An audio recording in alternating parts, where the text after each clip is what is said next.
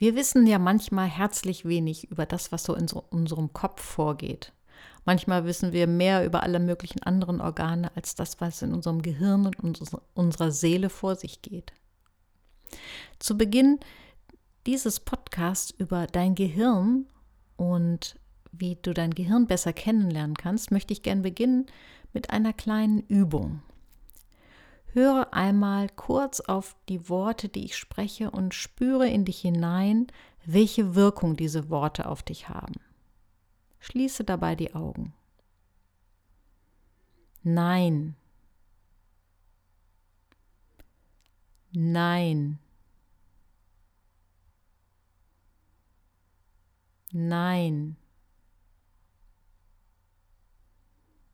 Nein.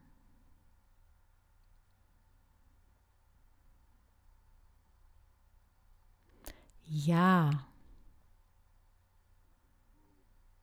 Ja. Ja. Ja. Ja. Was hast du gespürt, während ich die Worte Nein und Ja gesprochen habe?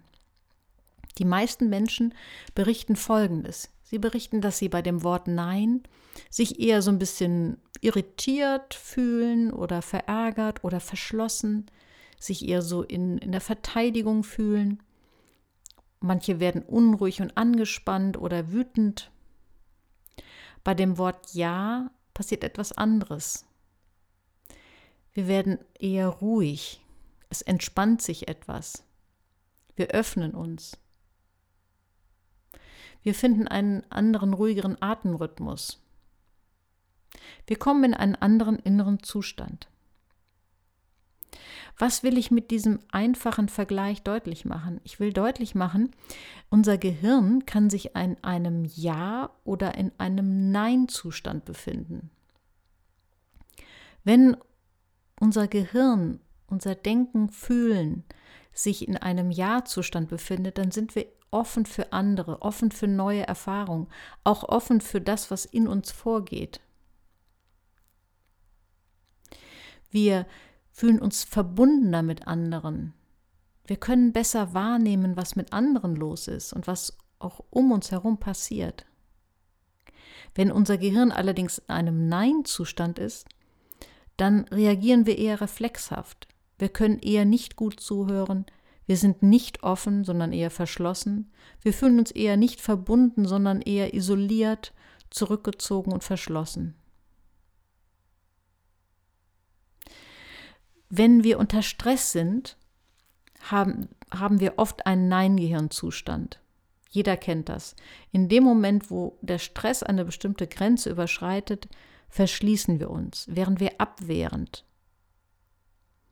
Wohingegen wenn wir gerade entspannt sind und irgendetwas an, uns mit etwas Anregendem beschäftigen, dann werden wir offen und neugierig. Was hat das Ganze für eine Bedeutung für deinen Alltag? Es bedeutet, dass du eine Menge an deiner Lebensqualität verbessern kannst, wenn du dich öfter in einen Ja-Gehirnzustand bringst oder anders formuliert, dein Gehirn in einen Ja-Gehirnzustand bringst. Wie kann man das tun? Es bedeutet, dass ich anfange, über Dinge nachzudenken, dass ich über meine eigenen Gefühle und über die Gefühle anderer nachdenke, dass ich mich neugierig auf den Weg mache, Dinge zu erforschen. Wie ein Kind, das neugierig, offen, abenteuerlustig und ohne allzu große Angst auf die Dinge zugeht. Und ich kann oft meinen inneren Nein-Gehirnzustand umwandeln in einen Ja-Gehirnzustand, wenn ich innehalte. Ich will mal ein Beispiel nennen. Wenn ich zum Beispiel, ich befinde mich in einem Raum, im Nebenraum höre ich nur, dass sich meine beiden Kinder streiten. Die kommen in Rage, dann gibt es plötzlich einen Schlag und ich höre, dass jemand fällt. Dann kann es passieren, dass ich rüber renne und sofort eine bestimmte Meinung davon habe, was da passiert ist und alle zurechtweisen will. Vielleicht will ich das ältere Kind zurechtweisen, weil die Situation so aussieht, als hätte das jüngere Kind gerade irgendwie einen Schubser eingesteckt. Wenn ich aber erstmal offen und neugierig gucke, was ist hier überhaupt passiert? Wenn ich im Ja-Gehirnzustand bleibe oder mich wieder in einen Ja-Gehirnzustand bringe, dann kann ich erstmal erforschen, was ist hier passiert. Und vielleicht stellt sich dann raus, dass das jüngere Kind das seit Tagen mühsam gebaute Lego-Spielzeug des Älteren kaputt gemacht hat. Und daher dieser Streit sich entfacht hat. Wenn wir im Nein-Gehirnzustand sind, dann handeln wir oft reflexhaft und dann treffen wir manchmal komische Entscheidungen, Entscheidungen, die uns selbst und anderen schaden. Wenn du innerlich unter Stress bist und erstmal innehältst und deinen Stress ein bisschen verrauchen lässt, dann gibst du deinem Gehirn die Chance, wieder in einen besseren emotionalen Zustand zu kommen und bessere Entscheidungen zu treffen. Dann findest du wieder gute Lösungen. Dann reagierst du nicht nach alten Reflexen und Mustern. Der Psychiater und Neurowissenschaftler Daniel Siegel oder Daniel Siegel, wie auch immer, ähm, hat vom oberen und unteren Gehirn gesprochen. Also wenn du dir vorstellst, eine Platte wäre geschoben von deiner Nasenwurzel bis zum Hinterkopf und würde das die obere Hälfte des Gehirns und die untere voneinander trennen. Untere Hälfte des Gehirns, also das, was unterhalb der vorgestellten Platte ist, da sitzen so unsere Reflexe. Da sitzen auch die Zentren, wie zum Beispiel das Rückenmark und das Kleinhirn, äh, wo unsere basalen Körperfunktionen reguliert werden, wie Temperatur und Hunger und Durst und Schlaf. Und im oberen, also oberhalb der Platte, also eher das Großhirn und das vor allen Dingen das Vorderhirn, das Stirnhirn, da sitzen die Bereiche, wo die Zentren sitzen, die uns als Mensch ausmachen. Die Zentren für Empathie, die Zentren für Dinge voraussehen, Reaktionen von anderen voraussehen, Folgen unseres Handelns voraussehens und auf andere achten, also auch soziale Dinge sitzen im oberen Gehirn. Wenn du dein oberes Gehirn aktivierst, bist du eher im Ja-Gehirnzustand. Wenn dein unteres Gehirn die Herrschaft übernimmt, sozusagen das Ruder übernimmt, dann bist du im Nein-Gehirnzustand. Dann sind deine basalen Zentren, die uralten Regionen am Werk, die eher dafür sorgen, dass wir uns bei Gefahr in Sicherheit bringen, dass wir unser Überleben sichern, aber die weniger das soziale Leben gestalten zum Beispiel. Alles, was ich jetzt gesagt habe, ist, das sage ich nochmal dazu, sehr, sehr stark vereinfacht. Die Dinge im Gehirn sind natürlich viel komplexer, aber manchmal helfen solche einfachen Bilder, um so ein paar Sachen zu verstehen.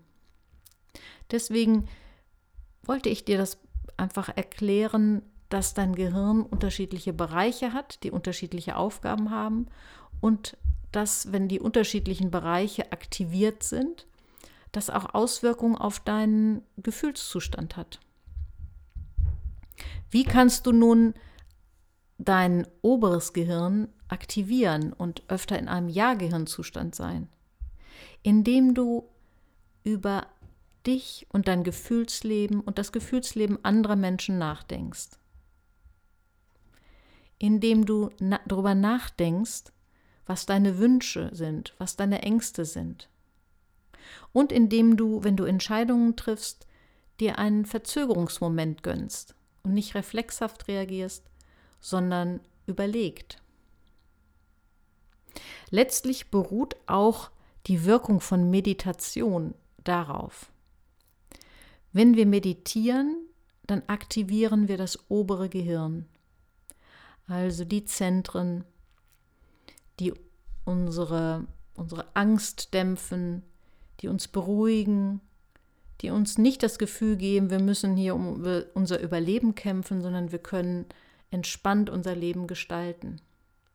Und deswegen ist Meditation auch auf jeden Fall wirksam. Da gibt es inzwischen massig Studien zu. Bei der Meditation wird vor allen Dingen dein sogenannter präfrontaler Kortex gestärkt. Das ist der Bereich, wenn du deine Hand, deine flache Hand auf die Stirn legst. Genau der Bereich hinter deiner Stirn.